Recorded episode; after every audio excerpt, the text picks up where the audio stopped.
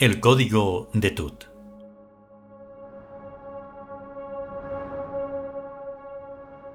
Capítulo segundo. El mundo que viene.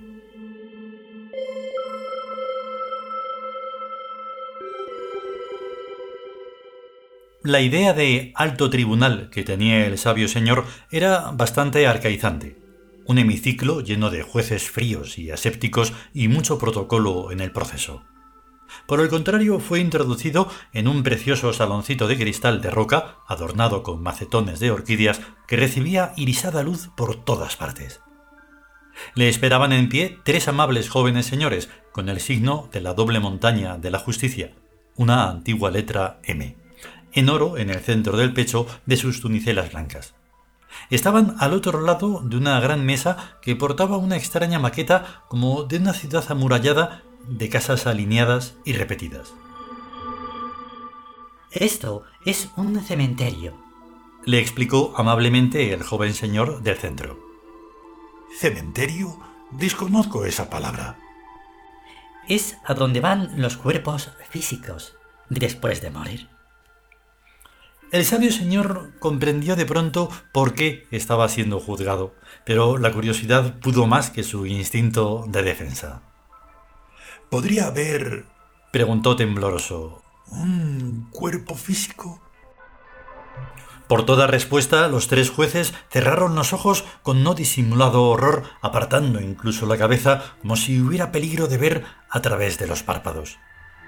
Las lápidas de las tumbas de la maqueta desaparecieron, dejando al descubierto su contenido. Todo el muestrario del cuerpo físico, desde inmediatamente recién muerto hasta la forma más deteriorada de esqueleto. El sabio señor emitió un indescriptible alarido, se cubrió el rostro con ambas manos y se desmayó. Aún con los ojos cerrados, el joven señor del centro hizo un gesto sobre la mesa y la maqueta desapareció, siendo sustituida por tres vasos de purísimo silicio semillenos de néctar de colores. Los tres jóvenes señores elevaron sus vasos brindando. ¡Por Tebas! Y bebieron. Después, mirando al caído en el suelo desmayado sabio señor, dijeron solemnemente Tú mismo te acusas. Tú mismo te juzgas. Tú mismo te condenas. Que se cumpla la sentencia. Pero a la vez quedaron en estática sorpresa al abrirse súbitamente las puertas de cristal de roca y entrar en la sala cuatro altos servidores del gran trono, portando un manto real con el que cubrieron al caído sabio señor. Los jóvenes señores se arrodillaron. Según caía el manto, caía la noche estrellada. Una voz subió de las entrañas del mundo, fuerte y leve como la canción del trueno. Ven a la juventud. Al otro lado del muro blanco, el sabio señor se despertó en su lecho. Para ello tuvo que nacer, tuvo que vivir la vida lenta y monótona del tiempo lineal. Ir a la escuela, al liceo, a la universidad, estudiar las microscópicas ciencias de una dualidad particular estudiar medicina y ser llamado con un nombre absurdo e incompleto. Entre las vidas, yo iré por la... Y vivir prisionero en un cuerpo físico. Pero alguien y algo suyo velaban por él desde este lado del muro blanco, a través de una espiral. Los cuatro altos servidores envolvieron en el manto real al cuerpo onírico y lo llevaron a un altar de mármol.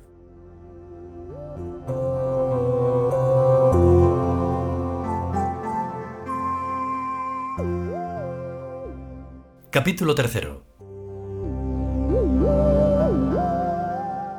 El principio de correlación.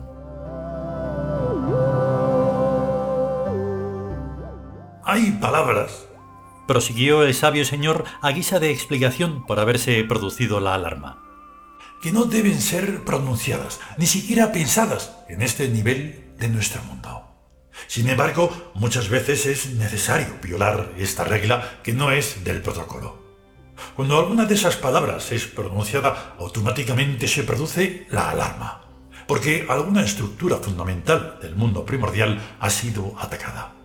Pero a veces es necesario hacerlo, pues un mundo que nunca es atacado no desarrolla mecanismos de defensa. Horrible palabra es para Tebas físico.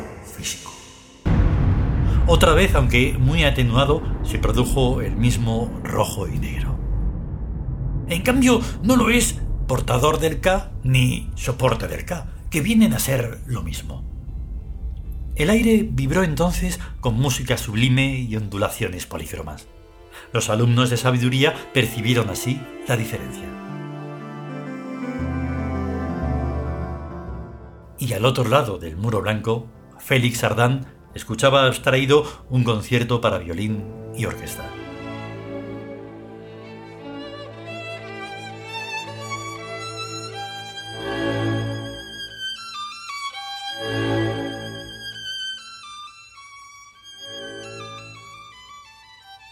El sabio señor se levantó de su nube y se acercó al transparente muro cristalino.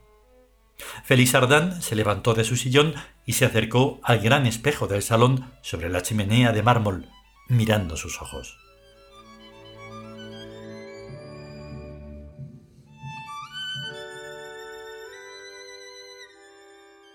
Al otro lado de los muros transparentes, un mundo infinito de colores claros extendía su paisaje hasta las playas del mar eterno.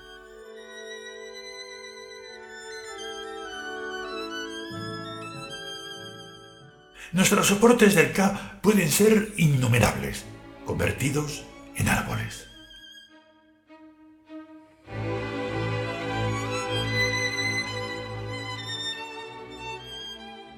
El aula se hizo gigantesco bosque bajo el cielo azul. Félix Ardán sintió su corazón escapársele a la música, convertido en un pájaro blanco, tal vez en una gaviota viniendo del mar eterno por un bosque de árboles inmensos, sin saber a dónde, sin saber a dónde. Ágil y blanco, de vuelo cambiante y estremecido, la música de la música, viniendo sin saber a dónde, sin saber a dónde, sin saber a dónde.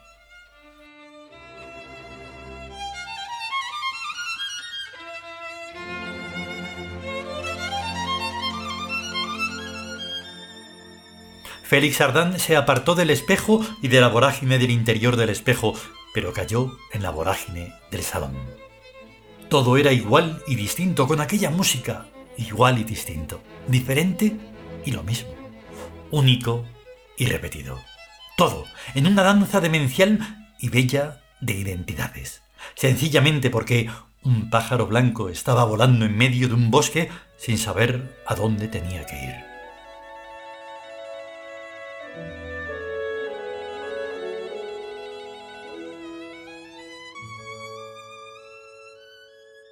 El sabio señor hizo un gesto de alas blancas y el bosque volvió a ser jaula de sabiduría y la música en el salón de Félix se extinguió en el tocadiscos.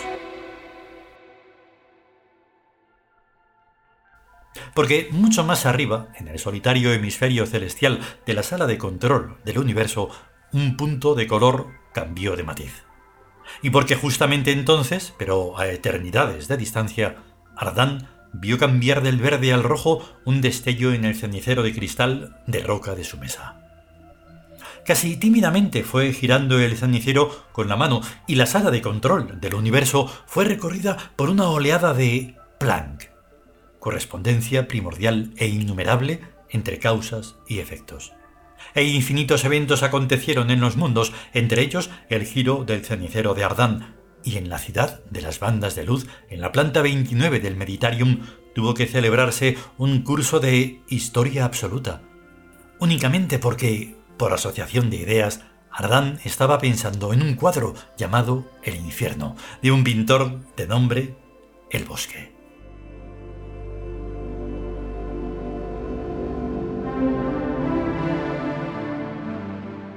Continuará.